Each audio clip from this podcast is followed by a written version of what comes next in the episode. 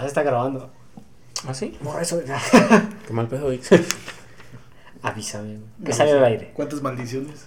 ¿Cuánto- cu- cu- este, ¿Cuántas veces repetí la frase? p- güey? Pones el recopilatorio, güey, 1562. ¿Por qué? Si pudieras, tra- si pudieras este, traspasar tu mente a un cuerpo por cyborg, ¿por qué escogerías mujer? Oh, mierda, esa es una pregunta aún mejor, güey. Oh, ah, oh. Y la primera razón es porque quieres un OnlyFans. ¿no? No, espérate, no. Fue loca y luego qué mierda leí, güey. Es que fue una época muy rara. Donde te explican de cómo matar a un dios, güey. La única forma de matar a un dios, güey, es matar a aquellos que creen en él.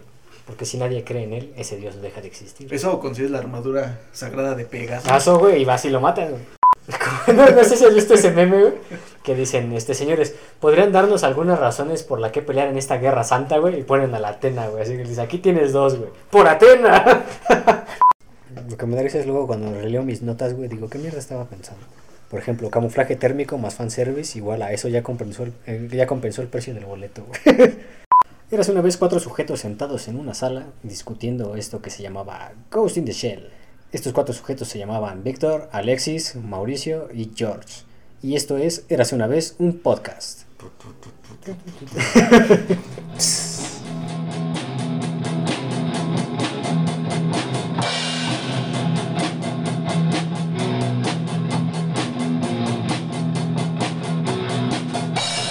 ¿Cómo, cómo- cómo empieza la canción? Ah, no me sale el tono güey, para cantar el...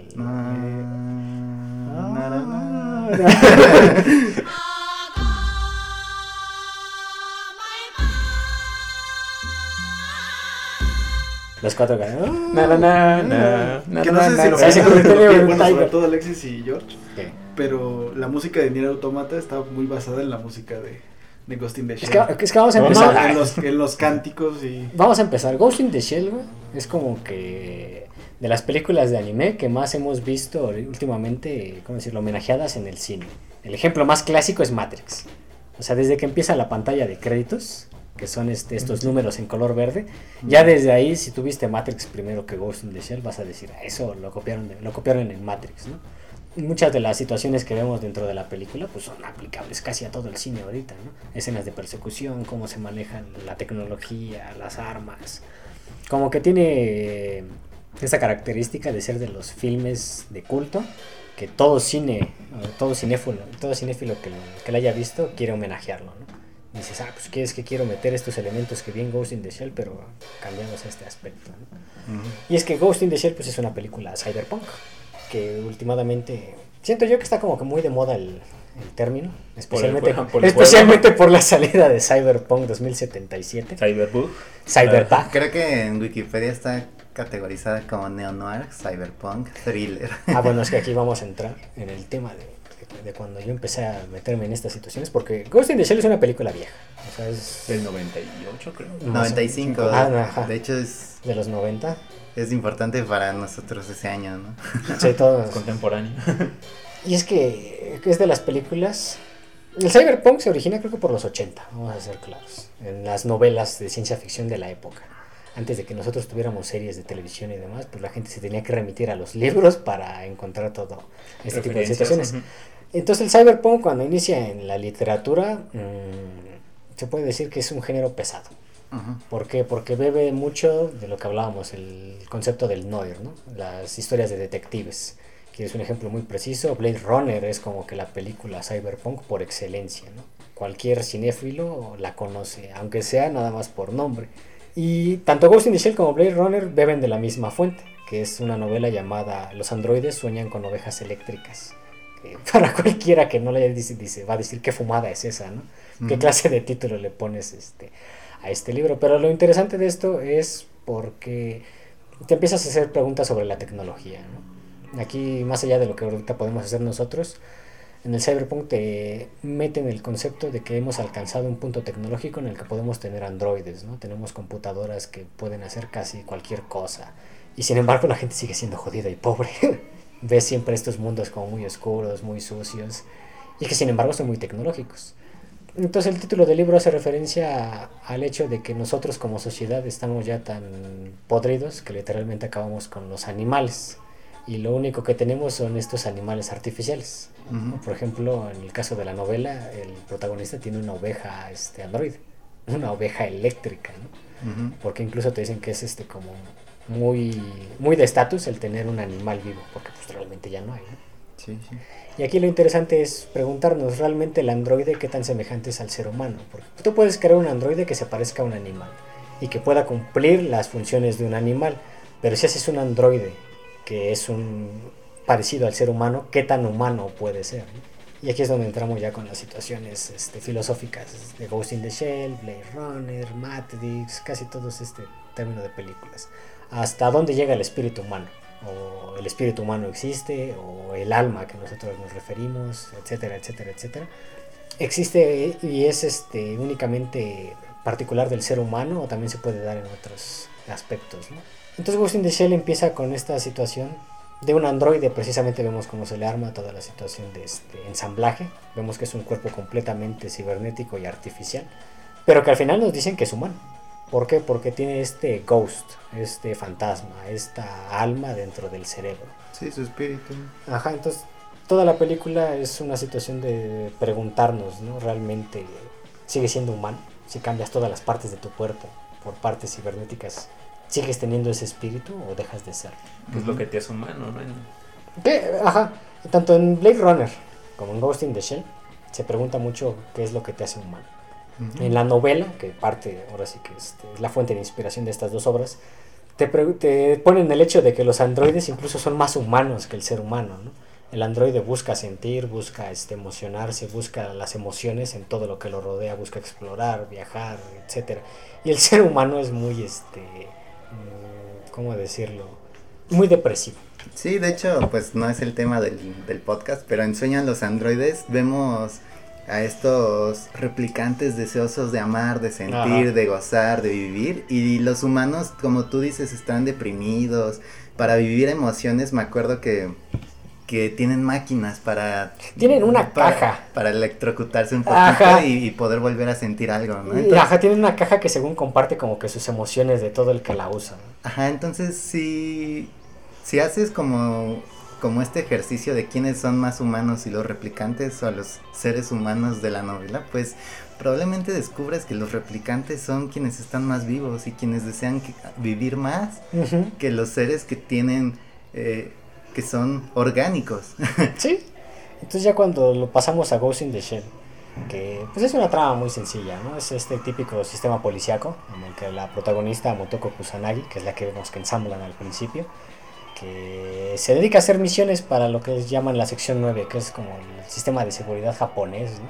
Que está dividido como en secciones. pues es como una organización antiterrorista, Como que se divide en cada quien. Ajá. antidelitos. Que de hecho Ajá. al principio te dicen que son quienes hacen el trabajo sucio. Sucio, ¿no? ¿no? Ajá, la sección 9, o sea... eh, Ajá, la sección 9 elimina y, Ajá, y es se- como- y supuestamente la sección 6 arresta, ¿no? Sí, es como la policía y la sección 9 es como los de SWAT o de operaciones especiales, como Y- les quieras decir. Y yo creo que esa es como la, la situación más interesante porque tú pensarías que los buenos arrestan y los malos matan. No, y aquí te dan a entender que al es- final... Aquí es como medio lo opuesto porque sigues a la sección 9 y de hecho los miembros de la sección 9 pues son buenas personas. Sí. Es que los ves aquí, por ejemplo, cuando empieza la película te dicen, no, no, no habrá problema en que nosotros, la sección 9, intervenga con la sección 6, ¿no? Y el otro le dice, pues no importa, al final lo que ellos pueden hacer es arrestar a este sujeto y ya, ¿no? Porque él se va a ir, ¿no? Dice, nosotros nos vamos a encargar del trabajo sucio, o sea, eliminarlo. al fin". Y más adelante vemos que sí, o sea, realmente no hubo una repercusión grave. Cuando se junta el jefe de la sección 9 con otro de los miembros, vemos que este le da las gracias, ¿no? Le dice, gracias por deshacerte del diplomático, ¿no? Hay que mantener un... El jefe de la sección 6 te da las gracias, hay que mantener un poco limpia la sección diplomática, ¿no? Así como diciendo, pues al final... Si él moría o era arrestado, no importaba, ¿no? Simplemente las dos secciones lo querían fuera de, de problemas, ¿no? Entonces vemos que pues es una organización que como decimos es antiterrorista, es como de seguridad, se encarga del trabajo sucio y tal. Y toda la película gira en torno al Puppet Master, que es una persona, ser androide, no saben realmente quién es, ellos creen que es una persona, un americano. Un hacker americano. Ajá, un hacker, porque literalmente el cyberpunk te maneja mucho este tema del hackeo, de que la tecnología está tan avanzada que pues realmente, más allá de viajar en las estrellas, es que tenemos supercomputadoras y todo un mundo de red interconectado, ¿no? un poco, ahora sí que vamos a ser sinceros, como lo que vimos ahorita hoy en día con el Internet. Literalmente cualquier persona que tenga equipo se puede conectar a la Internet. ¿no? Entonces aquí buscan al Puppet Master, alguien que lleva ya un par de años, ahora sí que hackeando cerebros, porque literalmente es un poco lo que hace, robando información, este, metiéndose a lugares donde no debe, este, violando muchos derechos de aquí esta situación.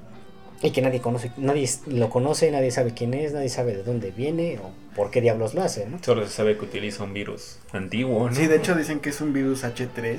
HA3. eh, pero lo interesante de esto es que les cambia los recuerdos a las personas, ¿no? Entonces, Sí, aquí aquí podemos decir si todas las personas tienen implantes o no tienen implantes o si tienen un cerebro artificial. Entonces podríamos decir que detectaron el código de, del cerebro para poder modificar recuerdos. los recuerdos. Y es que aquí lo que te dicen, el ghost, o sea, todas las, todo el ser humano tiene algo que se le llama ghost o fantasma. O que- o- ajá. Es algo muy raro porque pues es que es japonés el producto, ¿no? Entonces, Sí. generarle una traducción correcta como que es un poquito complicado, porque incluso ellos le pueden dar otro significado, ¿no? Pero es esa parte humana, es eso que nos vuelve humanos, según ellos, ¿no? Es lo que nos determina como seres vivos, eh, etcétera.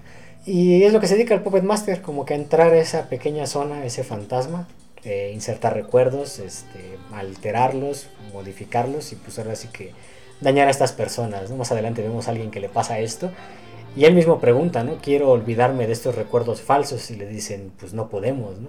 Literalmente solo ha habido dos desprogramaciones exitosas Ajá, no, y no, garantiza realmente que nosotros podamos hacerlo con él. Entonces una persona a la que le implantaron recuerdos de una esposa falsa, de, De una, una hija, hija. falsa, Y que de un no engaño siente- falso, ¿no? Aquí hay algo muy interesante porque Bato, que es uno de los personajes aquí, el compañero de esta Motoko, Motoko. que le, di- que le dice es algo muy triste, ¿no? Porque es una parte real y una parte imaginaria. Y aquí algo que pues, yo analizo de cuando yo la vi y posteriormente que me metí mucho en estos temas, es que estos recuerdos no son tan fácil implantarlos, mm, porque yo pienso que la parte real, que es a lo que se refiere Bato, es a los deseos y sueños de la persona. Y la parte imaginaria ya son estos recuerdos falsos. Entonces es como si este hombre siempre hubiera deseado esta familia y alguien llega y le implanta estos, estos este, recuerdos. Por eso se vuelve tan fuerte. Porque literalmente era algo que él ansiaba y que ahora lo tiene. Es falso, ¿no? Pero ahora lo tiene sin saberlo. Entonces como que es requerimiento para poder implantar estos falsos recuerdos que la persona tenga un deseo o una necesidad referente a ellos.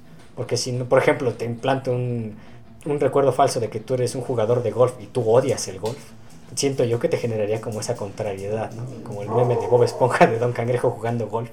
Y de repente, espera un momento, yo odio el golf, ¿no? Entonces como que ahí se generaría en estos recuerdos como que esa situación de, de choque, ¿no? Como decir, yo no quería esto, pero no tengo esos recuerdos.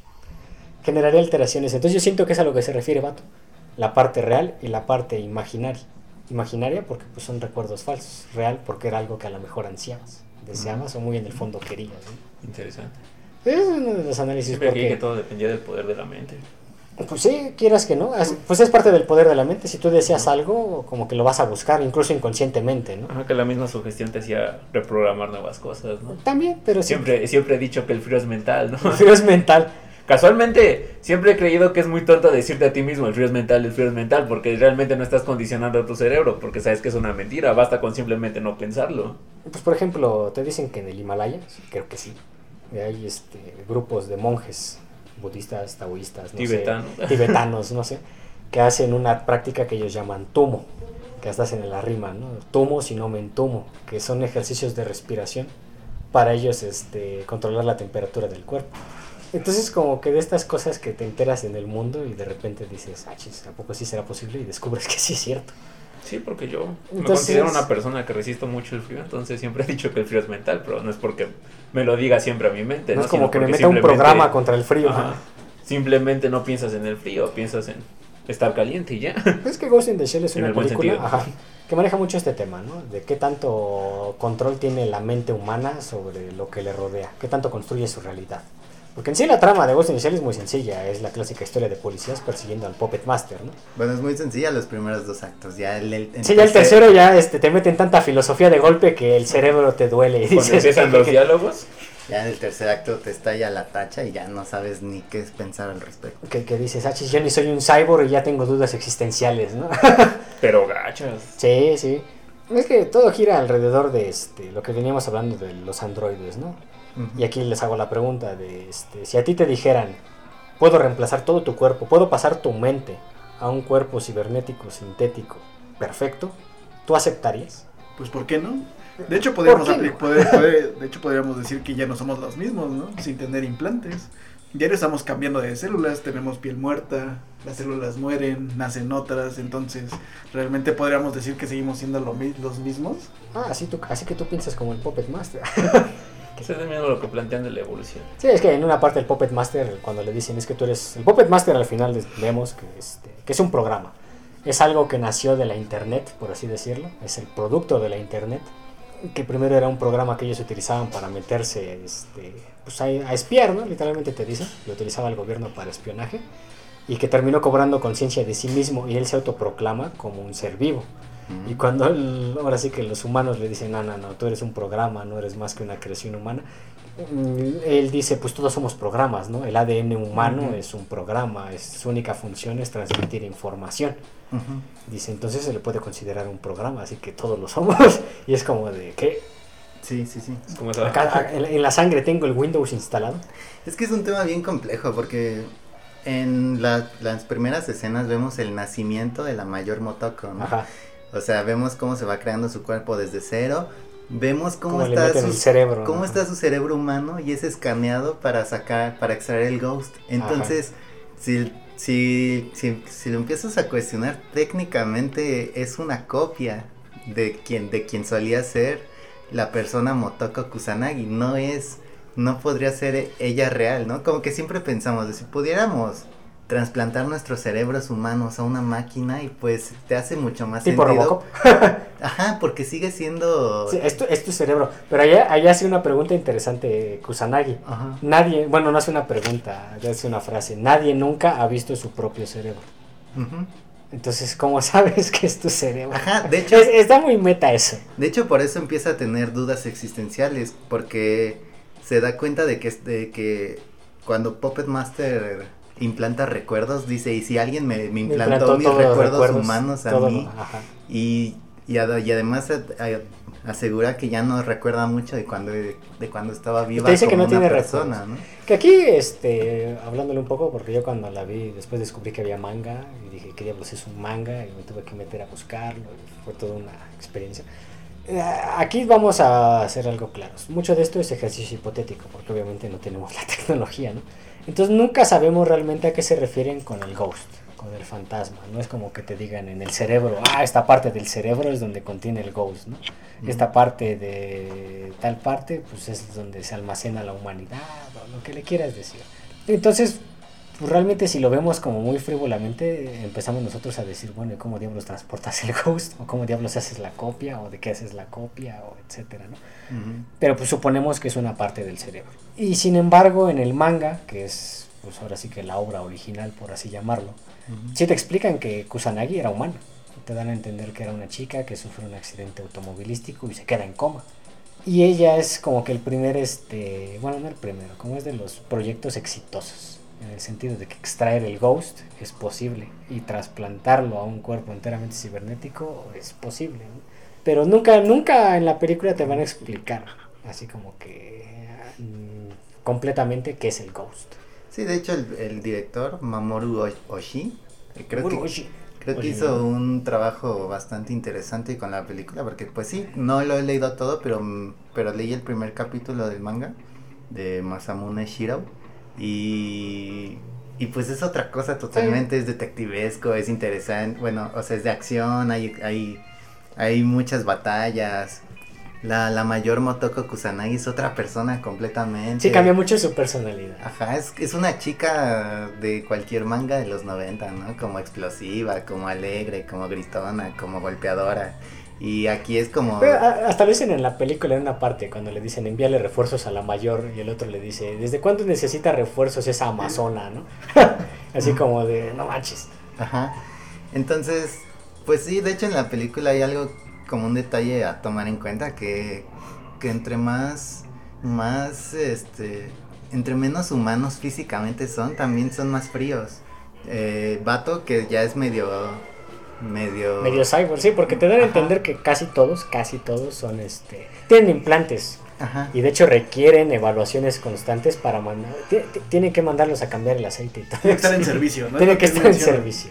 Pero dice que gracias a eso ellos pueden pensar más rápido, pueden... Mm, Tienen mejoras, tienen, son más fuertes, más veloces, este, piensan más rápido, guardan más información, ¿no? Son mejoras con las sea, la mayor Motoko que es un androide completo es muy fría. Vato que es medio cyborg, que es menos frío, es bastante más cálido. No, y de hecho te muestran un poco más humano.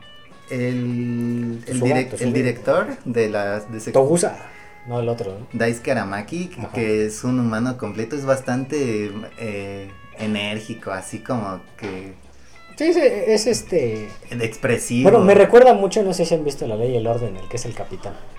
El peloncito. Ah, a Craven, ¿no? Ándale, ajá, sí, como que la personalidad es así, ¿no? Como que muy seria tal, pero muy humano, ¿no? Ujú. El cómo da las órdenes, cómo haces esto, ¿no? cómo le reclama a Makoto, ¿no? De si vas a llegar tarde podrías avisarme, ¿no?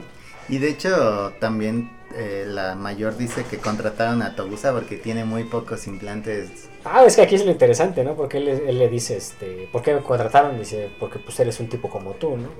Tienes buenos antecedentes, eres honesto, vienes de una familia normal. Dice, y sobre todo, más allá de los pocos implantes que tienes, tu cerebro es orgánico. Y él le dice, ¿y eso qué tiene que ver? Dice, bueno, si todos fuéramos... Te lo da a entender, ¿no? Como si, si todos fuéramos cyborgs y alguien nos hackeara, ¿qué le impediría a hackearnos a todos, ¿no? Entonces, como el elemento de confianza. Si algo me pasa a mí, yo sé que a ti no te va a pasar, ¿no? No, y también le dice que, que él por ser humano, pues es bastante más... Confía mucho en él. Más impredecible, Sí. que ellos como pues androides... Son muy fríos en su pensamiento. Ajá, sí, como que puede, se puede predecir fácilmente cómo van a actuar, pero él que es humano es como ese elemento caótico que puede hacer la diferencia. Ajá. No, y lo vemos también eh, cerca del final en la persecución, ¿no? Donde él dice, al fin usaré mi revólver. ya ves que no sirve primero de nada, pero luego luego le piensa, ¿no? Cambia las balas este, rastreadoras y logra este, poner el rastreador en el auto, ¿no? Que vienen siguiendo. Que está Vato lo Más bien que dice, está, al fin- escapando, que está escapando. Ajá, que Vato le dice, este, genial, dice, al menos sirvió para algo tu viejo revólver, ¿no? Ajá. Entonces vemos que sí, es un pensamiento... No, incluso él es el, ya me acordé, él es el que descubre que se meten a la sección 9. Sí, esa Porque es... nadie más lo había pensado y él es como así como de, estuvo algo raro el toparnos, ¿no? Sí, ahora sí que lo deduce viendo los autos, ¿no?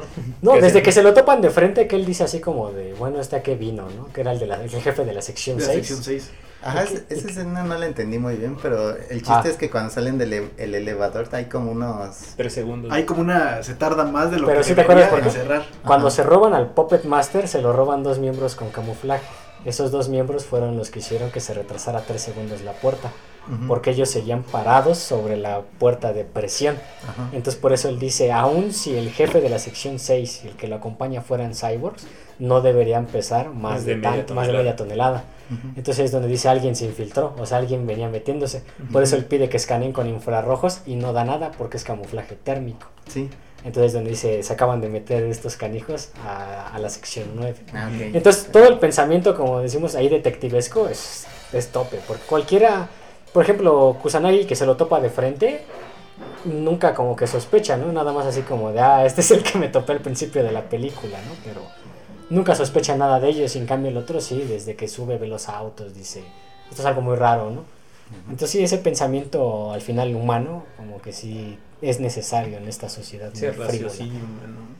Sí. Que, que es algo interesante porque yo cuando vi Ghost in the Shell y me empecé a meter mucho al tema cyberpunk, que tengo que me leí este, el de este, los androides sueñan con ovejas eléctricas, me leí Neuromancer, me puse a ver Blade Runner, vi los detalles del director de aquel entonces y conocí un manga llamado Gun o Battle Angel Alita que a ver si algún día reseñamos la película. Que como odio no haberla ido a ver al cine porque pensé que iba a ser una mala adaptación, fue todo lo contrario. Ah, ¿en serio? Eh, Y algo que me gusta mucho de Gon es que toma Bórrate mucho ese este recuerdo. ¿Eh? Bórrate ese recuerdo. Cállate. Es que sí, sí me dolió porque fue. Es que, eh, mira, la sociedad tiene la culpa. Porque en aquel entonces, cuando estrenaron el tráiler, pues te muestran que la protagonista tenía los ojos tipo anime, ¿no? Pero es live action. Y como que te generaba esa, ese valle inquietante de, ah, no. Y todo el internet decía, es que va a ser mala película, es que Hollywood siempre lo arruina y tal. Este, yo dije, la verdad, desde Dragon Ball Evolutions no quiero volverme a meter en eso, ¿no? Que se grabó en Monterrey. Exacto. Dijiste que sí te gustó Evolution. Claro, pero como película de anime, o sea, para hacerle justicia al manga de Dragon Ball, pues no tiene nada que ver, ¿no? Si la ves aparte, pues sí, claro, la disfrutas. Pero yo no quería como que ir al cine y, y es que es una obra que a mí me gusta mucho. Literalmente el manga me lo he leído como tres veces y sigo esperando que se acabe el último, que es creo que Last Order. O creo que me quedé en Last Order, no me acuerdo. Y fue en la época en que digo que el, fandom como que en internet era muy tóxico, ¿no? De no la vayan a ver, es que va a ser un asco, es que esto no va a estar bien. Y no la fui a ver.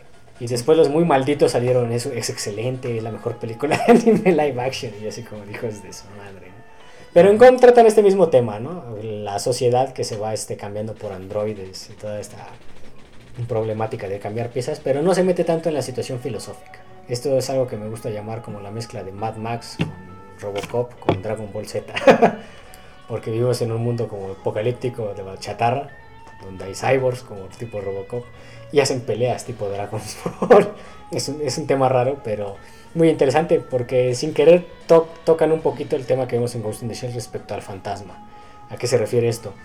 Aquí te dicen que los androides pelean con un estilo que es llamado este estilo de pelea en gravedad cero, porque pues, muchos de ellos pasan tiempo en el espacio, ¿no? Que es el... Ay, se me olvidó el nombre ahorita. Que se le llama el arte marcial marciano, literalmente. El Panzerkunst, que literalmente es creado en Marte por un hombre llamado este... Tiger, creo. Y pues es como que el primer arte marcial que aprende la protagonista. Y más adelante te dicen que hay muchos estilos, pero que todos ellos tienen como que un nivel que es llamado el Ars Magna, que te dicen que es cuando un guerrero rompe toda limitación física, seas orgánico o seas un cyborg. ¿A qué se refiere esto? Que literalmente durante ese momento no tienes límites, puedes hacer todo lo que te plazca, ¿no? Pero los dos protagonistas, que es esta Alita y el que se enfrenta, ah, se me fue el nombre ahorita, los dos lo alcanzan, alcanzan el Ars Magna, pero por las vivencias que han tenido. Entonces puedes tomar el ejemplo de que literalmente son muy humanos tanto así que sobrepasan los límites físicos. Espiritualmente el espíritu existe y es tan fuerte que los obliga a romper el límite de lo físico con lo espiritual, por así llamarlo. ¿no? Y más adelante vemos un poco de este tipo de situaciones. Y algo que me gusta mucho del GON es que cada androide que te aparece tiene una personalidad muy marcada.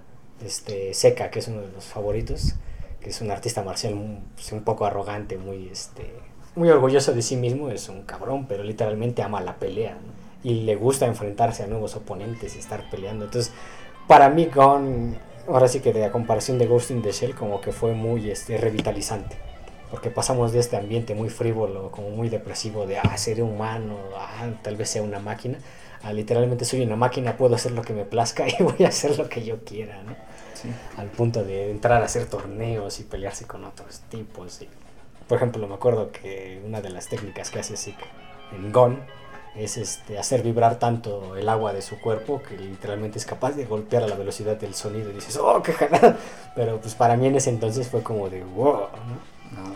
Entonces a mí algo que me pasaba en este caso con la película de Robocop, que de niño, ahora sí que pese a ser una película muy violenta, la vi muchas veces, me llamaba mucho la atención, ¿no? El cómo reconstruyen a Robocop. Como decías, es su cerebro original y todo, ¿no? Pero pues todo lo demás es robótico. Y ahí me llamaba, pero muchísimo la, la atención hasta como el punto de decir, ah, pues yo quiero tener ese traje o quiero ser como el Robocop. Cuando veo Ghost in the Shell y pasa esto es como de, oh, quiero este, tener ese... Y cuando me meto a Gon pasa todavía más una escala de que yo digo, sí, claro.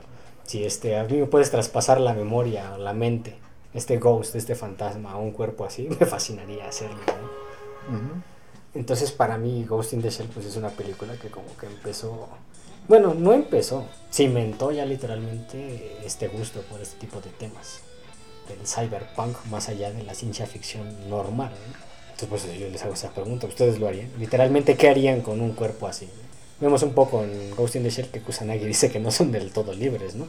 Porque los cuerpos que ellos tienen les pertenecen a la sección 9, ¿no? Ujú. Que ella dice, pues al final de todo, aun si queremos quitarnos, pues tenemos que devolver lo que les pertenece a ellos, ¿no? Y al final, ¿qué nos queda a nosotros? Y también enfrenta un conflicto existencial en el que después de bucear, que también es una escena Ah. bastante interesante, donde, donde ella ve pues cosas que no puede ver afuera, ¿no? ¿Qué es lo que ella dice? Que es este... Mmm, ¿Dónde changos? Que le pregunta a No, Vato, ¿no? ¿Qué es lo que siente? Y le dice que siente ansiedad. eh, creo que felicidad, ¿no? Es como. Dice, al bucear como- siento miedo, Miedo, ansiedad, ¿no? soledad, oscuridad Es como y un- tal vez incluso esperanza. Es como un momento de euforia, ¿no? Porque Sí, porque te, te dan a entender obviamente que el cyborg es tan pesado que pues literalmente te hundes. Entonces Y es lo que le dice Vato, ¿no? ¿Qué pasaría si dejan si de funcionar los si el flotador falla y te metes a la oscuridad del océano. Tú ya es por mí. Ah, claro, y si te lanzarías por mí y el vato así como de, pues sí, pero no te lo voy a decir, ¿no? Vaca. Ajá, entonces yo me quedo con esos dos términos, miedo y esperanza. Y, y pues es eso, ¿no? Que ella dice, él le dice, pues podrías morirte si, si se hunde el cuerpo. Y pues lo piensas y dices, ¿en cuántas, cuántas cosas hacemos que nos podrían matar? Pero de todas formas lo hacemos, ¿no? Ay, el ser humano se puede morir de cualquier cosa y aún así comemos tacos de tres pesos. Por eso existe mil maneras de morir. Por eso no usamos cubrebocas en pandemia. Por eso hay un repunte. Por eso hay un repunte. Pero ella después dice que, que dentro de su cuerpo mecánico hay, hay ya está muy limitada, ¿no? Su, su crecimiento es- ya, este, ya está dentro de las limitaciones de su... Sí, de aquí, aquí es algo que chocamos con la situación de que el ser humano sigue siendo limitado, ¿no? Porque ella dice el yo, o sea, la situación de lo que nos conforma personalmente, son muchas cosas, ¿no? Y ella te da los ejemplos, las manos que ves cuando te levantas, dice tu rostro en el espejo, tus facciones, este, pongamos el ejemplo del corte de pelo que utilizas, la ropa con la que te vistes, dice, todo eso forma parte de nuestro yo, ¿no? Pero al mismo tiempo nos limitamos a eso, ¿no? ¿A qué se refiere? Pues no puedes cambiar más allá de eso, ¿no? puedes hacer otro corte de pelo, pero pues tu pelo sigue siendo único, ¿no? el rostro no puedes cambiar tanto. Y pues forma parte de ti, pero estás limitado a ello, ¿no? Y ella misma se siente así, porque el cuerpo no lo puede modificar, pese a ser un androide, un cyborg, como quieras decir. Está limitada a ese cuerpo, por así decirlo, a las funciones que puede hacer. Y es donde hablamos lo que decía Víctor, ¿no? Son más rápidos, son más veloces, son más fuertes, tienen más este, capacidad de almacenamiento de información, más velocidad al pensar, pero siguen limitados a eso, ¿no? Entonces son ventajas, pero sigue siendo un límite. Sí, sí creo que lo que puede cambiar tanto los cyborgs como las personas es en lo físico, ¿no? Y pues es ahí te dan a entender como que Bueno, la limitados a la ese condición, plano. ¿no? Ajá, estamos como que De limitados plano. sigue siendo lo mismo. Y es que aquí lo que vamos es la situación del final, que es lo que decimos que el tercer acto ya es bien pesado, porque ya cuando conocemos al Puppet Master, que sabemos que es un programa, pero que se identifica a sí mismo como un ser vivo, te dicen que pues él ya llevaba buscando a esta Kusanagi desde hace mucho, desde que él prácticamente cobró Incluso desde, antes, conciencia. incluso desde antes que existiera, dice. No, no, no, Dice que dice, antes de desde que antes de que ella tú supiera supieras de mí, ¿no? yo ya te estaba buscando. O sea, se puede decir que desde el momento en el que él cobró conciencia, él ya la estaba buscando, como que era su objetivo. ¿Y por qué?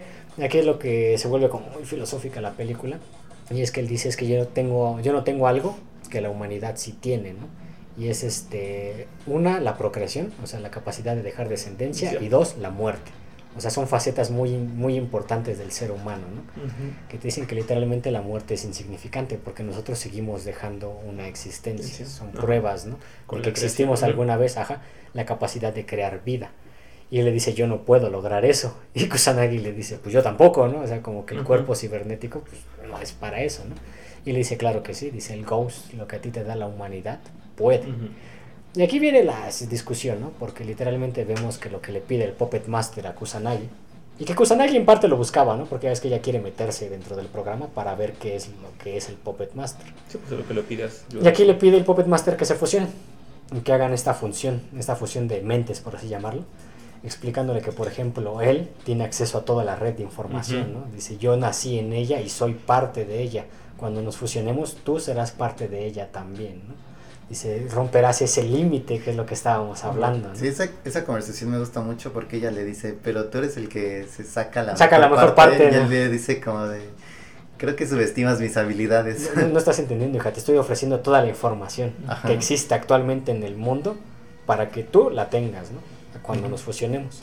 Y al final pasa, ellos dos se fusionan. Pero en un principio piensas que murieron, ¿no? Porque literalmente los quieren destruir. Quieren destruir al Puppet Master porque Sí, es pues, este... Les dan disparos. Sí, es un programa que era ilegal y que sin embargo el gobierno lo estaba usando como espionaje. Y Kusanagi porque pues literalmente estaba involucrada en toda esta situación. Pero vemos que la fusión funcionó.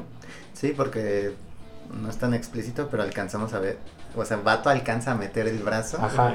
Y, Y- desviar el disparo, y nada más disparo le rompe la vemos- cabeza. Y vemos cómo su cabeza sale volando.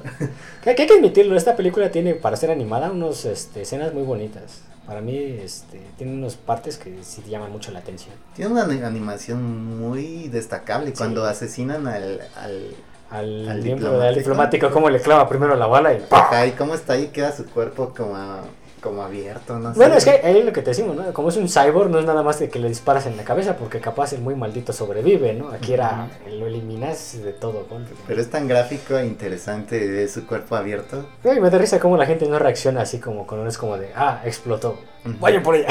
Sí. Porque sí, todos los oficiales así como de, bueno, ¿qué se le va a hacer, no? Sí, como que no es la primera vez que han visto algo así. Ah, ¿no? que- como que no es la primera vez que ven explotar la cabeza de un androide, un cyborg, lo cual le quiere decir. Bueno, son cyborgs, realmente. Entonces ya nada más vemos aquí como la cabeza de Kusanagi vuela, pero sigue completa. O sea, el cerebro tal, y te lo dice la sección 6, que son los que la eliminan, que dicen objetivo 1, eliminado, el Puppet Master. ¿no? O lo que ellos creen. dos, no hay- Objetivo 2, pues no No está identificado, ¿no? Y pues por suerte se retiran porque la sección 9 llega con refuerzos por vato. Pero aquí se maneja toda la situación ya este, por debajo de la mesa, ¿no? Que te dan a entender que Kusanagi murió, según los informes, ¿no? Porque no se sabe qué pasó con ella. Sí, como que Vato ocultó la Sí, Vato la oculta, ajá, o sea, literalmente miente por ella en la sección 9. Y vemos que ella renace en un cuerpo de niña, ¿no? Que hasta ella le, le echa la bronca a Vato, ¿no? Que le dice, ¿por qué diablos me elegiste este cuerpo, no? Le dice, pues fue lo único que pude conseguir en el mercado negro, ¿no? Que Di que, disponible. di que es bonito, por así decirlo, ¿no? Es que tiene el vestido. Ujú. Pero aquí ya con esta representación lo que nos da a entender el autor es que esa es la descendencia. Ujú. Eso es lo que el Puppet Master y Kusanagi han dado fruto. Ya no es solo una fusión, sino una descendencia. Ese es el fruto de esta fusión. Sí. Que literalmente es Kusanagi, sigue siendo ella, pero con el Puppet Master en una nueva... ¿Cómo decirlo? Como un nuevo ghost, una nueva existencia. Pues en realidad es una nueva alma, ¿no? Porque, porque ella dice, no soy ni, Sí, ni, pues, a un ni nuevo ghost, Kusanagi, ni Ni, soy ni el, Puppet Master. No soy la mayor que llegaste a conocer, pero Sigo también siendo un poco parte de ella. Y parte del Puppet Master. Y, y lo vemos ya cuando ella, pues, este vato le dice, bueno, ¿qué vas a hacer, no? Dice, me voy a ir. Dice, ah, te dejo las llaves del carro, ¿no? Este, la contraseña es 2501, 2501, que era el nombre El clave nombre del del Puppet proyecto, Master, del proyecto. Tal y se va a hacer la nueva contraseña, ¿no? De Y- hecho, la animada acaba con ella caminando y se ve un poco X, pero, pero vi que en vi que en la versión de 2008 que metieron elementos CGI, Ah, eh, ella se asoma como de un acantilado y la ciudad es enorme. enorme. Y entonces hay como un nuevo mundo de posibilidades Sí, que para lo que ella. dice ella, ¿no? dice, ¿a dónde irá esta recién nacida, no? Ajá, entonces creo que el mensaje Hay es una mucho, infinidad de posibilidades. ¿no? es mucho más fuerte en la, en la versión 2008. Sí, porque pues obviamente ya como que tienes un poquito más de, ¿cómo decirlo? Este, tienes más presupuesto, tienes más forma de mostrar lo que realmente querías. Y es que sí, es muy interesante porque pues literalmente un ser que ha, roto ya no solo la limitación física, sino mental, que era lo que yo te decía en Gon con el Ars Magnum, ya es algo muy nuevo, ya es algo que este, no se encuentra limitado únicamente por lo que por el yo, por así decirlo, ¿no? Entonces sí, ese mensaje ya cambia un poco el contexto de la película que era un poco frívolo, ¿no? Que en el, en el hecho de decir, bueno, soy una máquina o no, o soy humano o no, ¿no? Sí, todas esas interrogantes sobre tu propia vida. ¿no? Ajá, entonces eh, en sí el cyberpunk siempre trata un poco con este tipo de temas lúgubres. Aquí Ghost in the Shell ya te mete un poco más el tema espiritual, porque pues, vamos a ser claros, en Neuromancer y en los demás. Bueno, sí, en Blade Runner y en lo de los androides sueñan con ovejas eléctricas y te tocan un poco el tema de la espiritualidad, ¿no? En cuanto a las emociones de los replicantes. Pero un poquito más atrás en Neuromancer y tal, juegan mucho más que nada con la situación tecnológica, ¿no? Entonces aquí me gusta esta fusión, de que pues sí tienes toda la tecnología, te muestran cómo es el mundo, pero te muestran también esa incógnita humana de decir, bueno, este, ¿hasta qué límite puedo llegar? Es que se dice que el ser humano es el único animal capaz de, Razonar. de, No. de identificarse en el espejo. Ajá. Y eso es lo que te da conciencia de ti mismo. Pues ¿no? no, más allá de eso te dicen que una de las razones por la que los primates no como, como que no han suspendido eso es porque ellos nunca hacen preguntas. Se les ha enseñado a hablar, a decir cosas, Lenguaje pero ellos nunca preguntan por qué. Ajá, entonces de Entonces hecho, el ser humano sí. De hecho cuando Puppet Master o 2501 empieza a hablar, ellos dicen, ah, una inteligencia artificial. Artificial, y como él- de, ah, Y él lo siento, pero soy consciente de mí mismo y, y si y me quiero identifico como un ser político". humano, ajá, quiero asilo político, Quiero asilo me político. identifico. Ah, Aquí, aquí es este ya muy dado a los temas actuales, ¿no? Me identifico como tal y exijo estos derechos, pero aquí es una inteligencia artificial, o sea, es algo creado. Ajá, entonces vemos, o sea, vemos como esta dicotomía, ¿no? Del, del ser artificial que se siente vivo y de la persona viva que, Que se siente una máquina. me- ajá, Ujú. se siente una Sí, máquina. te da a entender que por eso el Puppet Master buscaba a Kusanagi. Ajá. Y me puse a buscar qué onda con la canción de apertura de la película y, y- y por lo que leí, por lo que leí es decían que era una canción de boda búlgara, Ah, eso no sabía yo. eh, traducida a japonés. Y busqué la letra y, y si estaba bien el video decía algo así como cuando vas a bailar una dama se emborracha, cuando estás bailando un dios desciende, algo así. Entonces es una canción como para... para... Simbolizar esta, que- Ajá, es esta unión, ¿no? esta unión hombre-máquina que, que vemos en la película. Y pues sí, vemos que al principio de la película vemos el nacimiento de la mayor Sí, como una máquina, vemos la muerte de ella como una máquina, y vemos el renacimiento. Entonces, pero ya como algo más. entonces vemos como este ciclo de la vida representado en la película y eso se me hizo así pff, No, increíble. y es que tiene bastante simbología desde que te muestran el árbol evolutivo, ¿no? Que ya ves que está en uno de los murales cuando ella se enfrenta al tanque, cómo destruye todo esto, Todos menos la parte que dice humana, ¿no? Y también vemos que destruye los fósiles y eso se Ah. me hizo muy a tomar en cuenta que la como que la la tecnología des- destruye el pasado, destruye em, las raíces Las raíces. y solo queda solo queda tecnología. Ajá. Esto es como que, bueno, es que ese punto es un tema que se trata mucho en la ciencia ficción, de- incluso en las, este, ¿cómo decirlo? Utopías, ¿no? Que plantean dentro de estas situaciones de que somos tan avanzados que literalmente. Porque muchas veces terminan destruyendo toda la situación humana de la cultura, la forma de la relación, cosa que en el cyberpunk casi siempre permanece. Siempre ves como que estas diferencias culturales, pero en otras utopías más adelante vemos como que no existen estas diferencias, ¿no? Entonces e- ese tema de borrar el pasado y dejar la tecnología como que siempre es un elemento muy presente. De hasta qué punto el ser humano va a avanzar que pueda destruir su propia historia. Por ejemplo, yo leí en su tiempo una historia de Asimov, ay no me acuerdo, ¿cómo se llama? Este, que literalmente te habla de una utopía a miles de años en el futuro, que literalmente el ser humano ya conquistó planetas y sin embargo están en decadencia. O sea que te dan a entender que pues, la, ese imperio va a caer. Sin, ahora sí que por mucho que tenga la tecnología, va a terminar cayendo. Porque pues estamos tan avanzados que literalmente no nos damos cuenta de la decadencia. ¿no? Y uno de los planes que tienen, si no mal me acuerdo, es el crear una enciclopedia. Que literalmente es abarcar toda la tecnología de la humanidad para que si todo ese imperio cae, no empiecen desde cero. Y literalmente, si no me acuerdo, el que empieza a hacer este plan les dice, va a caer el imperio y vamos a tener 3.000 años donde el ser humano va a vivir casi como un animal. ¿no? Entonces dice, lo máximo que podemos hacer es reducirlo y crear esta situación. Entonces como que siempre se fantasea con esa situación en la ciencia ficción.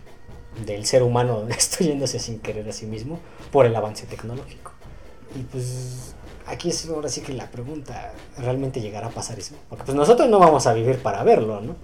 Pues fíjate que la película no se enfrasca en, en darte lecciones de moral ni nada, No. pero la ciudad está hundida. Sí, siempre ves esa, siempre te muestran esos planos como de mucha decadencia, ¿no? De hecho se llama Newport City. Newport, sí. Entonces, no sé, no la identificaría como distopía porque realmente nunca ves a nadie sufrir, o sea, ni siquiera te acercan a los barrios bajos Es para, que, para ver gente pobre, gente, no sé. Casi siempre en el cyberpunk no te tratan mucho la distopía. Bueno, sí, poquito, ¿no? Pero casi siempre no es como.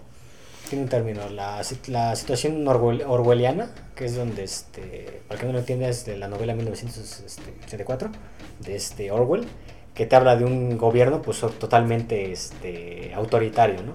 Y que en el cyberpunk casi no te lo muestran, siempre te muestran que de hecho hay muchos gobiernos que son este, los que mantienen el orden, pero casi siempre son multinacionales, empresas o demás este, conglomerados que son los que generan este poder político, militar y social. Y son como que el enemigo a vencer, ¿no? Lo vemos en Robocop con la OCP, lo vemos en otras este, películas como Akira también, ¿no?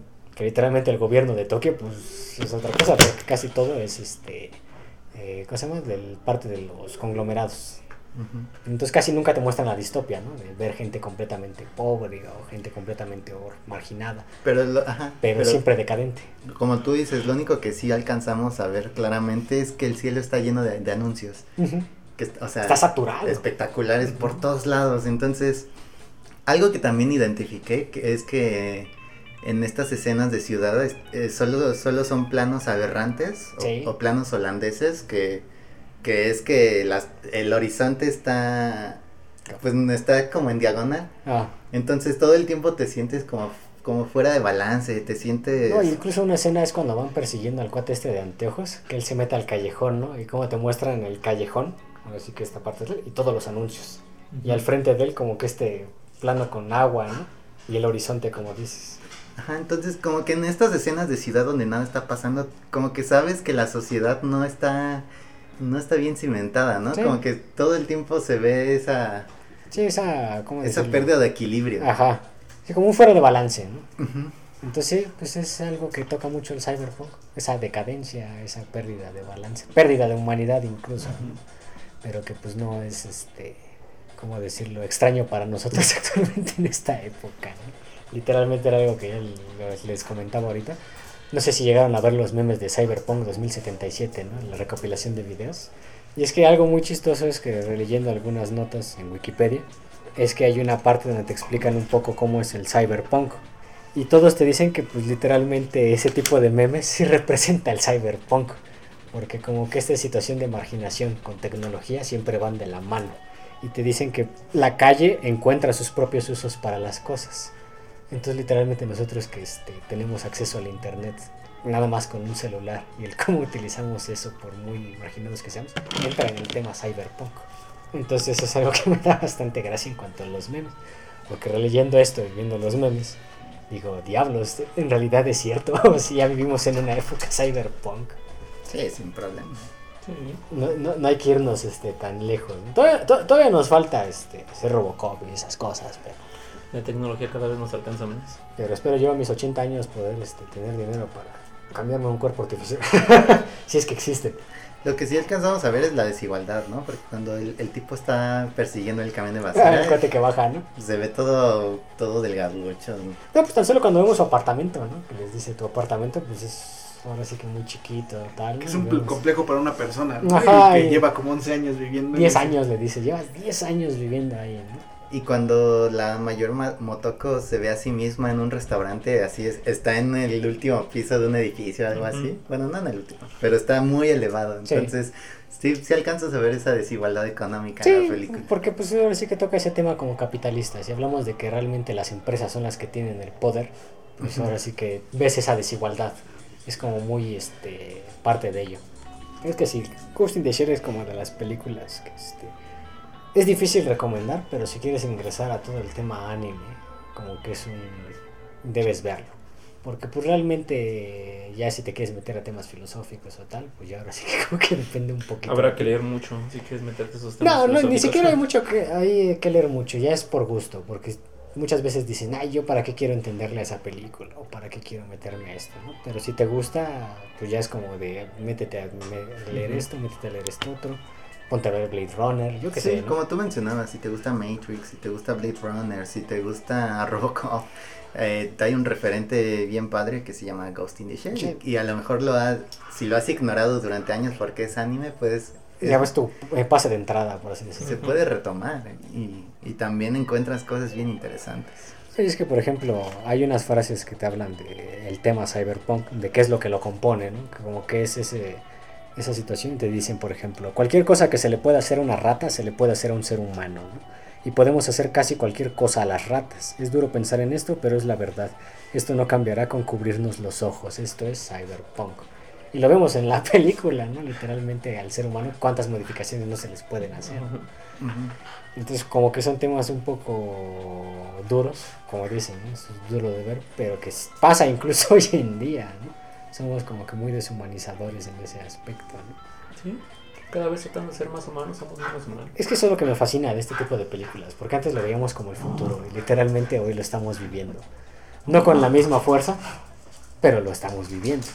Lo vemos con los Google Lens, ¿no? Tus lentes para poder usar Google, ese tipo de cosas que dices, ah, en un futuro a lo mejor te puedes operar los ojos y puedes tener internet directamente, ¿no? todo lo que ahorita es Elon Musk, que todo lo que quiere hacer, que ir al espacio, meter este, situaciones de bitcoins y demás cosas, son temas cyberpunk. Porque literalmente el, el bitcoin pues no nació que digamos de la elite, ¿no? Empezó como una cibermoneda que no valía mucho. Y sin embargo ahorita que este que Que el mercado es más ¿no? tecnológico Entonces cuando tiene poder. vemos el poder también de los conglomerados, de todas las corporaciones, ¿no? Walmart comprando todas las situaciones. Sí, Soriana pues, haciendo comprado por otras cosas. Entonces, ya lo estamos viviendo. Entonces es algo que me Una fascina mucho. globalización. Eh, le puedo llamar así. Entonces ya lo estamos viviendo. Es algo que me fascina de esas películas que antes veías como de, ah, cuando este pueda tener este, una computadora que pueda hacer todo eso, pues ya prácticamente las tenemos. Sí, ahora sí que parece una película de 1995. Ya te introduce mucho mundo que vivimos actualmente. Ajá, había una parte en Wikipedia que te habla de este tema, que te dicen, ¿no? Que por ejemplo el que escribió Neuromancer no sabía nada de computadoras, no sabía de informática ni nada, pero te dicen los escritores que eso le ayudó, de hecho, como que a ver, este, a futuro cómo iba a ser- cómo se iba a comportar este tipo de temas, ¿no? Y, latin- y más que latino, como que lo hizo muy bien. Entonces literalmente pues empezamos a ver estas cosas. Algo que se me hizo también divertido de la película es que todo es así tan moderno, pero las, las pantallas siguen teniendo scanlines, ¿no? Claro. Entonces, como que eso sí siempre se me hace chistoso de las producciones futuristas de los 80s, 90s, que como que una de las cosas que no vieron venir es que la tecnología en los monitores, en las pantallas también iba a cambiar. ¿no? Es como en Alien, ¿no? Que vemos que ya literalmente son naves que viajan en el espacio y las computadoras son como de la misma época. ¿no? Puedes decir, bueno, es que era los recursos que tenían en ese entonces, ¿no? Pero le dio un toque que a mí me gusta mucho de ese tipo de situaciones, ¿no? Incluso el lenguaje, cómo escriben, pues es muy de la época, ¿no? No tienes tu fondo de pantalla ni nada, literalmente son las letras en verde y la escritura normal, ¿no? Solamente tienes más Es que tiene que ver mucho con la...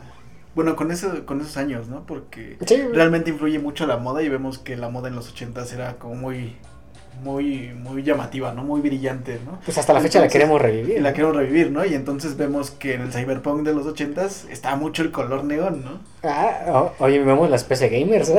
Está el color neón, ¿no? Y de hecho podemos regresarnos a, a Cyberpunk 2077. Si quitas los bugs si y, los... y ves el entorno, el Si entorno, quitas el bug de el, Cyberpunk. el entorno es, es muy brillante. Es, de hecho, si ves el juego en su modo en el que está en las noches, hay hologramas, hay luces de neón, hay... Y si es como mencionas, ¿no? O sea, también hay modificaciones y te explican que ellos tienen modificaciones en el cráneo, en el cerebro. Pero cuando ven la computadora en sus ojos, son, son consolas, ¿no? O sea, no, no tienes una como un celular, ¿no? Y ves tu pantalla, tienes un fondo. Es como No, el- o sea, o sea, ves la computadora en tus ojos, pero son consolas. Sí, así muy, muy, este, interfaz muy vieja. Muy, muy interfaz muy vieja. Ajá, que dices, ay, eh, si podríamos meterle más cosas. Por ejemplo, un- una de las cosas que me gusta de Cowboy Vivo, es también como toca un poco este tema Cyberpunk, es este Ed, cómo utiliza el sistema de hackeo, ¿no? O sea, es que son sus goggles y su máquina, pero toda la interfaz que te muestra con este, como emojis, stickers y demás que te va enseñando es algo que a mí me gusta mucho porque hablamos de este tipo de interfaces muy frías, muy viejas, y aquí como que le dan ese toque vivaz, ¿no? Incluso como que comparable a la personalidad de Ed, ¿no? Es como de las pocas ocasiones en que ves que cambia ese concepto, pero se sigue manejando un poco igual, ¿no? Porque él sigue teniendo su teclado, ¿no? Sigue usando sus anteojos, entonces son cosas que dices, bueno, es que ya estamos en el futuro, deberíamos tener cosas más, cosas más bonitas y sin embargo tenemos como que este, esta fascinación por la chatarra, ¿no? Hay clásicos que nunca cambian. Ah, Los clásicos nunca mueren, ¿no? Entonces, finalizando este tema, ¿qué calificación le dan a Ghost in the Shell? Es difícil decirlo porque no sé cómo analizarlo. Como anime, Como le pondría un sólido 8. Me parece que es una buena introducción a- al mundo otaku, por así decirlo. Incluso el mundo cyberpunk. Ajá, por la animación y todo eso. En tema película, me parece que la trama es, como decíamos, bastante sencilla. Al menos en los primeros dos Exacto, actos. el tercero ya evoluciona. Y el tercer acto es donde tal vez le pondré un 10 porque eso es donde tiene los diálogos más, más precisos o más los que te pueden hacer más conciencia, ¿no? Ese diálogo de la, man- la mejor manera de seguir existiendo es este, procreando Ah, y este y que el hecho de que las computadoras sean nuestro futuro o la información de datos que no pueden evolucionar también se me hace muy muy profundo, ¿no? Entonces en ese aspecto, en el aspecto filosófico o analítico sí le pondré un 10 por esos mensajes sí pega, ¿no? Pega. Ajá. Sí, yo que soy una persona que siempre piensa en la evolución y todo eso, sí, sí, sí te pega mucho ese, ese concepto que te manejan en la película. Entonces, en ese aspecto sí le pondré un 10 por el mensaje, pero englobando varias cosas, ya digamos una calificación en general, un 9 me parece la calificación más correcta para Ghost in the Shell. ¿Quién sigue? Ah, Tú como informático, Luis. como informático. Tú que viste Serial Experiment Lanes y le entendiste. Y eso ya tiene mucho, que la, ya- la verdad ya ni me acuerdo bien. Tú como informático Pero- que te pondrías más dedos. Es que, Ah, real- sí, es cierto, la escena de los dedos. es que realmente la idea de ese entonces era que, que en 15 años, ¿no? O sea, hablando de... En el 2020, en en el el cual ya 2020 estamos. íbamos a estar muy... Sí, de hecho es en el 2029 la película. En nueve años, señores, yo, se yo estoy apartando muy- mi cuerpo. Como muy futurista, ¿no? Y de hecho lo podemos ver en Volver al Futuro 2, ¿no? Cómo Ah, se sí. imaginan el mundo, ¿no? Y vemos también que es ese como, Sigo un- sin tener mis tenis. como que es, 2012 es como una como una época ochentera, pero más futurista, ¿no? Vemos cosas muy coloridas, vemos hologramas, luces de neón, entonces es una idea de cómo la gente en ese entonces se quería imaginar, ¿no? Yo creo que en ese entonces se imaginaban que, no sé, estaba avanzando muy rápido la tecnología, que en ese entonces era así, ¿no? Cosa que, Sí. que no es así, ¿no? Y lo más cercano que tenemos es, pues, son las PC gamers, ¿no? Con atascadas de luces. Entonces, VR, ¿no? tiene VR, ¿no? Y, y eso es lo más cercano, ¿no? No, no tenemos así como que, digamos, realmente en dos años vamos a tenerlo, ¿no? Y podemos tomar otras producciones de anime. Tenemos Sword Art Online, ¿no? Que te Ah, pone también. que, que en el, el VR que creo es- que es en el 2024, ¿no? Que ya hay un VR, ¿no? O sea, En cuatro ya- años. En cuatro años ya vamos a tener un VR donde te pones un casco, inmoviliza tus funciones motoras, Te quedas, este. Te estado quedas- vegetativo. te quedas en estado vegetativo, pero estás en un juego, ¿no? Y te quedas atrapado dos Te años en quedas un dos años y despiertas y no te puedes levantar, ¿no? De lo atrofiado que estás, ¿no? Tienes piernas. Si, si tú soñabas con jugar toda la noche y despertar amolado el día siguiente, esa es tu fantasía. Y, despier- y despiertas convertido en Baldo, ¿no? Despiertas sin piernas, ¿no? Pero Despiertas como Liberatum, pero, pero feliz. feliz. Pero terminaste el juego. en teoría, ¿no? No, en teoría. Bueno, ya volviendo un poco a eso. trampas locas, no acabó el juego. Y los hacks, ¿no? Los hacks. Kiri hacks, ¿no? Creo que Los decían en Kiri los hacks. ¿no? Bueno, volviendo un poco más a la, a la película. Yo creo que sí aborda el tema cyberpunk, pero es como... Es su Es el sueño ochentero. Es un, sueño, es un sueño ochentero, pero no nada más lo ves como muy superficial, ¿no? Porque el punto de esta película es su filosofía y el de ver hasta qué punto sigue siendo humano y hasta qué punto sigue Sí, siendo que en el segundo acto y el Ujú. tercero ya es como que lo máximo de esta, Sí. de esas preguntas. Sí, exacto. Básicamente ese es la, el tema central de esta película. Eh, es bastante buena. Yo como seguidor de la mil de anime y de esta parte del cyberpunk y las máquinas, yo le pondré un 10. Pero a lo mejor y ya si vamos a un público diferente, tal vez sí sería como un 9 porque no todos se van a centrar a pensar en porque lo que piensa Motoko, ¿no? Soy humano. En soy humano. ¿Alguna vez vi mi máquina. propio cerebro? Entonces, a lo mejor y les va a extrañar esa última, sobre todo esa última parte, ¿no? Ese tercer acto que sí está muy cargado de filosofía. y No, de tan que- solo el tema, ¿no? De la fusión y de la descendencia y la muerte. Dices, bueno, bueno, bueno, bueno, pero si este es un programa y la otra literalmente es un cyborg, ¿no? Es un cyborg. Sí, hay ¿no? gente que se, como que va a decir, "Ah, eso qué, ¿no? Ajá, exacto. Entonces, yo creo que un 9 sería perfecto para esta película, sobre todo si hablamos para personas que no están en este medio. Pero si les interesa, pues hay hay más producciones, ¿no? Podemos verlo en Robocop, ¿no? que está Un más clásico favorito mío lo llevo en el coche. Entonces, si no se quieren meter tanto en filosofía y en pensar en, en por qué piensa esto Motoko y, y en las razones del Puppet Master, Puedes ver Robocop sin puedes ver Robocop sin problemas. Y la vas a gozar como... O si, te- o, si, o si hay otros intereses, de hecho, Si ya viste Robocop, de hecho, por ejemplo, ya sin hacer promoción y quitando los bugs de Cyberpunk 2077, es todo una ciudad cyberpunk que se imaginaban en los 80s. Y aquí no nada más vemos los implantes, eh, también vemos la sociedad, ¿no? Como ya no está regida por, por gobiernos, ¿no? Sino Sí, son las empresa. empresas, ¿no? Que es lo que decías, ¿no? Con trabajo para Sam's Club. que es, es La OCP. la OCP, ¿no? Y en Cyberpunk tienes a Arasaka, ¿no? Y A Walmart. A Walmart. Eso es lo que dicen del mundo actual, ¿no? Que A todo está Disney. por las marcas grandes. Ve a Disney. Es como que el monstruoso imperio. Y si hablas del software, tienes a Microsoft. Ve a Microsoft. Realmente todos seguimos siendo gobernados, aun- aunque no por el gobierno. Vivimos en cyberpunk y no, vivimos en un mundo cyberpunk y no nos habíamos dado cuenta. La diferencia es que no es el Cyberpunk que esperaban en los 80s. Estamos en un cyberpunk que no esperábamos que era cyberpunk. Pues es que sí, sí nos manejan las empresas, o sea, Sí, pónganse, Claro. a- o sea, ni, Es si- que- ni siquiera váyanse a las tecnológicas, váyanse a las empresas cualquiera, como por ejemplo, no sé, si ha- no sé si han Le visto en debes el- tu alma a Coppel. no- bueno, no sé si han visto en estos últimos años que de algunos pueblos han intentado sacar a las refresqueras. Ah, sí, a las cerveceras, refresqueras. Y la Organización Mundial del Comercio intercede y, Y les vale gorro y lo que esté- multa y hace un montón de cosas a los gobiernos porque no se puede hacer esas cosas. Las empresas tienen más poder del que creemos. Ve a Estados Unidos, Estados Unidos. Es que, es que si lo vemos en esa parte, sí. Sí, sí, sí, eso sí se ha cumplido, ¿no? Del cyberpunk que se veía en los ochentas, ¿no? Lo que no existe es esa fantasía del neón. te- de la del- super tecnología. de la de- ¿cómo dices? Sí, supertecnología. del neón, de este, los autos. Porque básicamente el cyberpunk era una imaginación ochentera del futuro, o sea, Sí. y lo vemos en, en Volver al Futuro 2, ¿no? O sea, entra la... En 2015. que En es en 2015. 2015, entra... que creo que es una fuente de sodas, ¿no? Y tiene un estilo muy ochentero, Sí, ¿no? sigue Y tienen ese- arcade. Y tienen Tiene arcades, arcades. ¿no? Pero sales y ves el, el, el holograma de creo que es un tiburón, ¿no? Tiburón. De tiburón, no me acuerdo qué número de secuela es. ¿no? Cuatro, creo, ¿no? A lo, mejor- a lo mejor era la secuela de, de Sharknado. La ¿no? secuela de Shark- Sharknado. Bueno, nosotros ya tenemos Sharknado. Algún día en 3D, pero holográfico.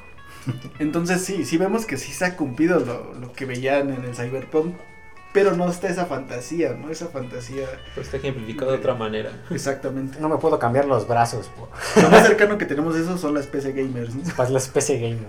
Y eso porque se ve bonito. Somos vaqueros de la consola, como decían en Neuromancer. Sí, queremos dominar. Como el reciente complot que había salido contra Coca-Cola que explotaba los manantiales. Ah, pues lo que, que lo hacen, lo hacen, pero pues, es Coca-Cola. Y no dejamos de tragar Coca-Cola. Te odio. Coca-Cola. Mirando Te amo y te odio- odio. Mirando con odio la Coca-Cola que Te amo y te a odio. Déjame, voy a servir un, déjame, voy a servir un vaso. Entonces, ¿qué calificación le pones, Alexis? Es difícil para mí eh, enumerarla. Pues, eh, en, Once. el, en el sentido filosófico, para mí es un sólido 10, no tengo ningún problema, pero hay una cosa que a mí me cuesta trabajo de esta película y es son los términos tecnológicos, como que Ah, te me traían términos que a veces no entiendes, o por ejemplo, ustedes ya me explicaron la escena del elevador, pero yo no la entendí. ah, cuando la viste, fue así como de, pues, ¿qué, qué, qué tiene que pese más de media tonelada? ¿no? Ajá, y regresé a la escena y no la entendí. Entonces, como que hay algunas situaciones en la película que, que no pude entender y sé que es culpa mía, pero también siento que, que una audiencia general espectador no- le puede pasar. le puede pasar. Entonces, pues yo creo que un 9, tal vez un 9.5, tal vez, como que si fuera más, cla- más clara en algunos términos, sin problemas, para mí es un 10. Y, me- y te- y les decía que leí el primer capítulo del manga y es todavía peor, no, se le, no le entiendo Sí. nada. Entonces, Sí, no, deja eso. Yo, lo, yo cuando lo leí era la época en que estaba mal traducido y estaba en inglés. Entonces para mí fue como de esos empujes de tengo que aprender inglés porque no entiendo un carajo. Ajá, y no sé si es culpa mía o si de verdad hay una hay un error en la secuencia porque hay cosas que no se entienden qué está Fíjate que muchas veces de esos errores, yo estoy hablando del manga, cualquiera que lea manga sabe que a veces las traducciones son un asco, dependiendo de quién las haga, ¿no? Yo me gusta mucho leerlo en inglés porque son como que los que menos errores cometen y más fieles se mantienen al significado original de los kanjis japoneses, ¿no? O coreanos, porque muchas veces es del japonés al coreano y del coreano al inglés. Ya cuando lo traducimos ahí al español hay unos que hacen unas barbaridades que luego cuando lo leo en inglés digo, ¿por qué este idiota lo tradujo así? Si aquí está de otra Traductor de manera?". Google. Sí, Google entonces sí, muchas veces aquí en cuanto a la situación de traducción, sí puede tener la culpa el traductor, Porque o no entiende la obra que está traduciendo y pues dice, ah, pues esto es literal, Google Traductor, como dice Luis. Y pues ya el, ya el que lo lee, que tampoco sabe japonés, como que dice, ah, chis, ¿y esto por qué lo dicen así o qué onda? no?". Y me ha pasado muchas veces con mangas actuales. Entonces sí, ahí sí como que la bronca es del traductor. Y pues para mí la terminología que maneja es una barrera que le resta, porque en la Fu. película ni siquiera va de eso. Fu, y vieras en Neuromancer y, esa- y esos libros que hay partes donde dices, ¿esto, ¿esto qué significa? ¿no? Ajá, para mí la película es una reflexión de qué significa estar vivo. ¿Cuál, cuál es tu espíritu? ¿Qué es lo que te impulsa? no? Ujú. Porque, porque para, para mí eso de, de procrear y morirse, para mí, para mí es, es la perspectiva de una máquina que acaba de nacer, no es, Sí. no es lo que significa estar vivo para cualquiera, ¿no? Por eso como te dicen, te desea fusionar con Kusanagi, Ajá. que es alguien que lleva viviendo mucho tiempo, ¿no? Sí, sí, sí, entonces, pues para mí, para mí es un sólido 9, sería un 10 sin, si- sin esta terminología compleja que pues siento que, O si lo utilizaran más, ¿no? siento que no, no aporta tanto. Mm, Sí, porque ciertamente. Bueno, sí, no, no, no aporta tanto, porque a pesar de que es una película de Por ejemplo, detectives que no. trata de detener al hacker, Una, una escena que sin meternos a temas este, de hacker, la munición que utilizan. Cuando ya ves que el, ¿no? el cuate agarra la ametralladora, ¿no? Se pone en posición y dispara y dice, oh, está utilizando munición AP de alta velocidad. Es idiota, en un arma automática y tú dices, ¿qué? Ajá. ¿Qué demonios tiene que ver eso, no? Y ya después cuando dice, es por eso que no usas esta munición, dobló el cañón y tal, ¿no? Yo que entiendo un poco de armas, más o menos lo entiendo, pero alguien que no va a decir "Y esa es munición futurista o tiene alguna situación en parte. Sí, digo, yo inferí que era una munición mucho más poderosa que, pues, que es destruyó un camión blindaje, blindado. ¿no? es contra blindaje. Pero, Pero así, ese es el ejemplo sencillo. Ya pasándolo a temas, como dices, de la situación cibernética, del ghost y demás situaciones, como que uh, el camuflaje térmico, que las situaciones así, como que te sacan un poco de peso, de onda, ¿no? Ajá. Por ejemplo, la muerte del, del, del, al principio del diplomático, ni siquiera entiendo por Sí. qué lo mataron.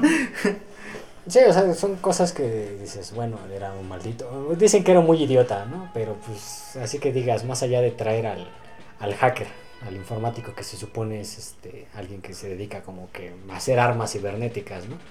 Como que para matarlo no era una situación muy grande, ¿no? No entiendes como que el concepto político, porque ves que también se habla, ¿no? Incluso en minutos le puse echar la política, porque literalmente es como de, bueno, no entiendo qué diablos tiene que ver esto, ¿no? Ajá. que hablan de Gabal, un, un pex así, ¿no? una, una nación. Que, pues, por ejemplo, hablan de que el grupo anterior era muy malo y este es nuevo, ¿no? Y aunque tienen promesas de paz, el otro dice, seguramente es tan malo como el anterior, ¿no? Pero pues no los conoces, no los entiendes y es como de... "Ah". Ajá, entonces pues se ve que hay hasta un enfrentamiento entre la sección 9 y la sección 6 Sí. porque Motoko se deja ver un segundo antes de desaparecer. No, no, no, eso es por la situación del programa que ellos usaban del Puppet Master. Y que el Puppet Master en un punto se metió a la sección 9. Si no, la sección 6 lo hubiera manejado como que aparte. Pero Ah. igual, o sea, sigue siendo confuso porque no te explican del todo Sí, por qué la sección 6 está metida en esto. Sí, después te, ya te dicen que el Puppet Master es una creación de la sección Sección 6. 6 que tuvo que ver con las situaciones políticas. ¿Para qué? Para espiar a los embajadores, ¿no? Que te dicen para meterse en el juego político y tal. Ya como que lo entiendes, pero al principio sí se vuelve confuso de decir, bueno, que este no era el bueno, que este no era el malo. Entonces como que juega mucho esta situación. Sí, eso sí lo, sí lo entiendo. Entonces un 9. Pues sí, ya, pues sí. Pues yo le pongo un 10. Ujú. Literalmente, camuflaje térmico más el fanservice del principio igual a... Eso ya compensó el precio del boleto. no, es que sí es una película que te digo, para mí como que cimentó mucho ese gusto en el cyberpunk. Y que literalmente como que me hizo dar ese paso a profundizarlo todavía más. Por ejemplo, yo ya sabía que existían novelas de este tipo de términos, pero nunca me había animado a leerlas, ¿no? Como que eran cosas que decía, no, qué flojera. Ya en su momento cuando leí estas, cuando vi esta película y vi que había todavía un mundo más, como que fuese esa patada en el trasero para decir, ya ponte a leer estas cosas. ¿no? Pues ahora sí que me ha fascinado hasta la fecha. Y literalmente ahora sí que como película animada es excelente, ¿no? Toda la animación, los detalles, incluso los ángulos de cámara, a mí me fascinan, ¿no? La banda sonora, los momentos en que este, te hacen como que... ¿Cómo se llama esta canción búlgara, no habías dicho? Ujú. En estos momentos en los que empiezan estas canciones, como que sí te, te despiertan, ¿no? Así como... te envuelve, por así decirlo, como que en su mundo, ¿no? Sí, es No, no profundiza así de lleno, pero como que te ayuda un poco como que a quererte meter en ese mundo y querer saber un poco más. ¿no? Entonces, animación, la música. La trama no te diré que sea súper compleja, ¿no? Pero las preguntas filosóficas sí. Lo que te hace dudar, como, como a mí te digo que la que me vuela la cabeza es cuando Makoto di- dice, bueno, nadie nunca ha visto su propio cerebro, ¿no? Y yo digo, diablos, tiene razón, ¿no? Entonces, como que para mí son frases que trascienden mucho estas situaciones y que, pues, personalmente me fascinan, ¿no? Entonces, para mí sí es, sí es el 10. Eso sí, no es una película que yo recomendaría mucho en el sentido de que si alguien me dice, oye, recomiendo una película para ver el fin de semana, no es como que te diga, ah, ve Ghost in the Shell, está en Netflix, ¿no? Lo que pasa con Tony. Pero si ya es alguien que, por ejemplo, empezamos a hablar que de Robocop, que empezamos a hablar un poco de estos temas del Cyberpunk, alguien que jugó Cyberpunk 2077 y nunca ha visto Ghost in the Shell, sí es como ya de, ah, pues tienes que verla, ¿no? ¿Quieres meterte más de lleno o vela? Entonces es una recomendación como que muy, muy con pinzas. Y también hay una cantidad importante de desnudos. Fanservice. Pues en realidad yo no lo considero fanservice porque no son desnudos eróticos, son bastante anatómicos. como Ajá, que son, como- como son muy- poses muy rígidas, pero hay muchos desnudos. Claro, sí, y si te topa este, un menor de edad viendo esto, como que te van a cuestionar qué diablos estás viendo, Pero pues sí. el manga es bastante más erótico. Sí, claro. Te van a cuestionar y Más fanservice. las- Sí, totalmente. Te van a cuestionar y más si tiene las manos. Pero para mí de- eso le da el punto extra de llevarla al a buscar el 10. manga. Creo que voy a buscar el manga. Búsquenlo. Ya, ya hoy en día encontrar esos mangas es bien fácil. Yo todavía viví la época en que tenías que encontrar el que te lo pasara por WinRAR. y Por y Winrar. muchas veces estaba mal traducido e incompleto. Y no podías estrangular al bastardo que te la pasó. ¿no? Nuestros días de megapost de Taringa. Exacto, sí, también en Taringa tenías que buscarlo y luego faltaba así de, este link está roto porque la parte 2 no la subió bien, y era como de maldito idiota, ¿no? Pobre Taringa. Sí, entonces ya hoy en día lo puedes encontrar bien fácil. Eso está molestaba en, traducido YouTube- en el YouTube de antes. También. Cuando dividían los videos largos en cuatro Uy, y yo- no encontrabas una parte. cuando veías anime en aquella época, Cuando te ponían una película en 18 en partes. 18 partes, hoy en día Y son con la peor 42. calidad, pero pues no importaba, ¿no? Pero la veías gratis. En 360, ¿no? Y antes no había tanta maldita 140. publicidad. en 240. 240. Y todavía ese está en 140, ¿no? 144p, luego es 240, luego es 360, 480. 720, 720, 480, 720, 1080. 1080. Y luego es 2000 no sé qué, que ya es 2K, ¿no? Vivimos en una 2K. época dorada para ver este todo pirata. Pero bueno, Amén a eso. Creo que con esto vamos cerrando ahora sí que el podcast de, de esta semana. ¿Tienen alguna pregunta sobre la vida, señores? Realmente es real. Ah, Realmente es real. Te iba, te iba a meter un tema filosófico, pero no se me ocurre nada. Sigo pensando en mis, en mis piernas nuevas. Pues te digo que con tan solo esta pregunta de hasta dónde tus recuerdos son realmente tuyos ya te, te puede destruir una noche. Que de hecho se supone que, des- que nunca recuerdas exactamente lo que viviste, ¿no? Siempre terminas inventando. Sí, te dicen que la memoria humana es como que muy mala para recordar. Pues Así sí. que, ¿quién, no nos dice que todos somos androides? Somos ovejas eléctricas, somos este, Godard. Se supone que es una reinterpretación de ¿Quién te dice no que ya, que ya eres un androide? Lo importante es que no lo recuerdes, lo importante es que lo crees bien. ¿Quién te dice que no vivimos en una simulación como en Matrix? Pues sí. Es, es, es como la finalidad del, del cyberpunk, ¿no? Cuestionar, Sí, sí, te dicen que el cyberpunk es eso. cuestionar lo que La realidad y la viviendo. ficción. Ajá. Lo que ves es real. ¿Qué, qué es real y qué no es real? Desde que aprendí la paradoja del movimiento, desde ahí siento que todo es falso. si la conocen, la paradoja del movimiento. No me acuerdo. A lo mejor sí, a lo mejor no. Por favor, explícanos. A lo mejor es un recuerdo implantado. No me acuerdo qué filósofo Ujú. planteó este que si tú vas de un punto A a un punto B, tienes que pasar por un punto medio. Ajá. Ah, creo que ya sé cuál es. Entonces, de ese punto medio al punto B, hay otro punto medio. Exacto. Entonces, que hay una infinidad de puntos medios entre A y B. Y como la infinidad es muy grande, realmente nunca te mueves. Pues es como este también el de Aquiles y la tortuga. Si tú pones a una tortuga a correr contra Aquiles, que pues en aquel entonces era como que este el Robocop de la época, te dicen que pues por ejemplo tú le dices a la tortuga, va, tú empieza a correr hasta que alcances una distancia de 10 metros y la meta está a 30. Entonces ya cuando la tortuga alcanza esos 10 metros, le dan la orden de salida a Aquiles. Y en lo que Aquiles va corriendo, pues la tortuga ya avanzó otro pedacito. Entonces cuando Aquiles llega a los 10 metros, la tortuga ya avanzó un metro, por así decirlo. Entonces Aquiles vuelve a correr, sigue corriendo más bien, para tratar, para tratar de alcanzar la tortuga. Y sin embargo la tortuga ya se movió otra vez una- un determinado número de puntos de centímetros de su Ujú. posición anterior. ¿no? Esto es hipotético porque te dicen, bueno, constantemente la tortuga va a generar este, una división. Aquiles nunca la va a alcanzar realmente. ¿no? Entonces ahí te dicen, ahí existe la infinidad. En ese pequeño Ujú. espacio es infinito. Entonces pues sí son como que temas en los que dices, "Ah, chis". Ajá. Entonces, en esa infinidad realmente nunca te estás moviendo. Ajá, que realmente quién se mueve, ¿no? Tu mente. ah. Entonces, por eso es tan bueno, vez es tan buena esta, esta película en lo que plantea mentalmente, ¿no? te, pone, a- te pone a pensar. Y eso si quieres pensar. Porque también puedes apagar la tele y decir, bueno, estuvo Porque bueno. hace, hace años hacían una analogía de que la, la única manera de preservar tu existencia era teniendo hijos, ¿no? Porque era como tu apellido se mantenía, ¿no? Pues es que muchos dicen, bueno, ¿qué, qué legado dejamos, no? Hay quienes dicen, pues no dejamos ningún legado porque a lo mejor en 5 o 10 años lo olvidamos. Hay otros que dicen, no, sí, porque lo que haces puede durar tantos siglos, ¿no? Pero pues al final depende de cada quien. Sí, al final depende de esa apreciación que tú quieras. Al final depende. Volvemos, volvemos a lo que veíamos con Donnie Darko, ¿no? Este, tú puedes hacer lo que quieras. Si estás destinado a algo, pues sigue siendo libre hasta que llegue el momento de ese destino. Ujú. Y te puedes sentar a jugar videojuegos o lo que tú quieras. A reírte. Sí. Puedes hacer lo que te Y plazca. al final lo, lo importante no es llegar al destino, ¿no? Sino disfrutar cómo llegas al destino, ¿no? Eh, Bueno, entonces de esta manera concluimos y esperamos que nunca le vaya a pasar que cuando abra los ojos se encuentre frente a un monitor. Veas este, este, el, el error, este, veas la pantalla de Windows XP. Nunca te encuentres con datos de números cuando despiertes. Ve- Veas números corriendo en la pantalla. Todos somos una colección de números y datos. Estamos conectados. Sayonara. Este mundo es un misterio.